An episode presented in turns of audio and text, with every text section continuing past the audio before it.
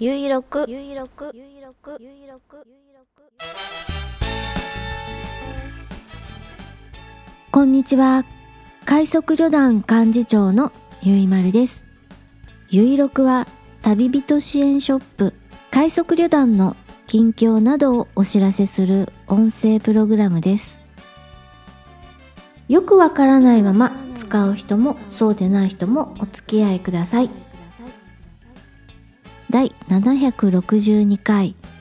2023年10月28日土曜日。繁盛スタジオネオにて収録しています。北海道夕張。ただいま時刻は17時45分を過ぎました。気温は10度。天候は曇り。快速旅団から見える冷水山の山頂付近はすっかり暗くなってしまい真っ暗でよく見えません。16時頃冷水山を撮影しました。ブログに貼り付けていますので見てみてください。今週夕張では雪虫大量発生です。先週は雪虫を見るようになりました。なんてのんびりしたことを言っていましたが雪虫だらけだよーんってな感じになっちゃいました。数日で収まるとは思うのですが雪虫がワンワン飛んでいる中へ出かけてゆくのが躊躇されます。服についたり髪についたり吸い込んだりしてしまうから厄介なんです。回はブログのお話をします。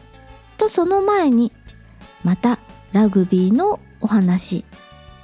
ラグビーワールドカップ2023フランス大会今朝見ました。3位決定戦。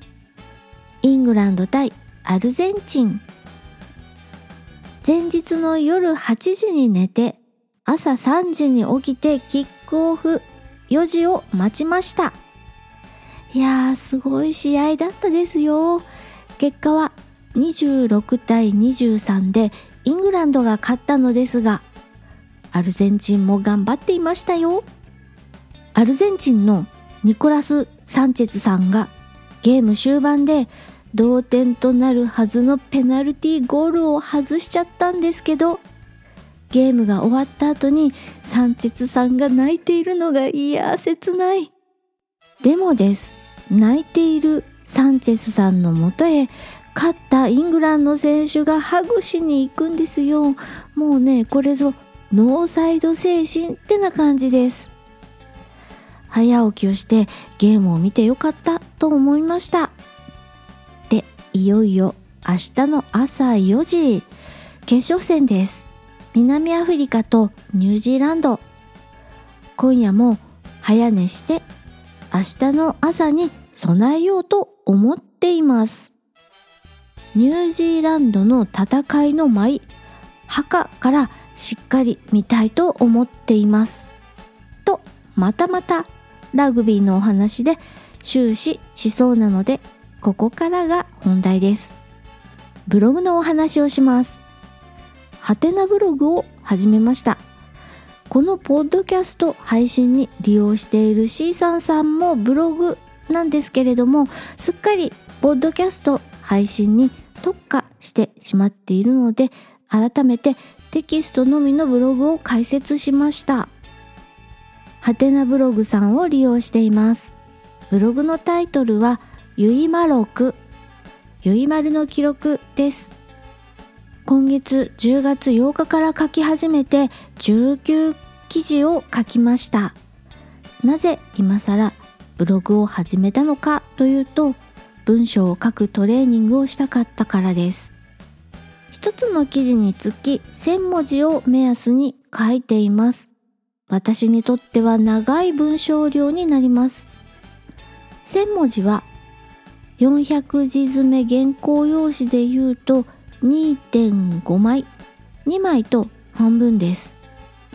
今まで文字数を気にせず書いているとだいたい500文字くらいで息切れがしてきてそれ以上は書けませんでした。もう少し長く書けるようになりたいので1日1000文字書くと目標を定めて文字を書くトレーニングを1ヶ月続けようと思っています。まずは記事30件を目指しています。30件の記事を書いたら今度は書き方章の組み立て方に工夫をしたいと考えています。自分語りの日記感覚で今は書いていますので拙い文章で恐縮なのですが気に入ったら読者になっていただければと思います。今回は1日1000文字アウトプット文章を書くトレーニングのためにブログを始めましたというお話をしました。快速旅団サイト快速ドットショップよりお知らせです。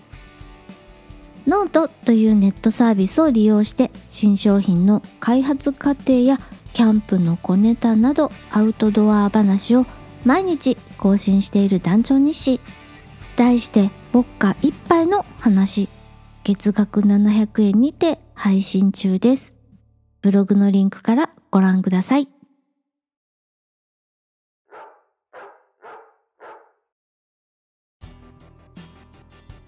そんなこんなで最後まで聞いていただきありがとうございます。次回は来週土曜日。11月4日更新予定です。スモールパッキングコンフォート快速旅団ゆいまるがお送りしました。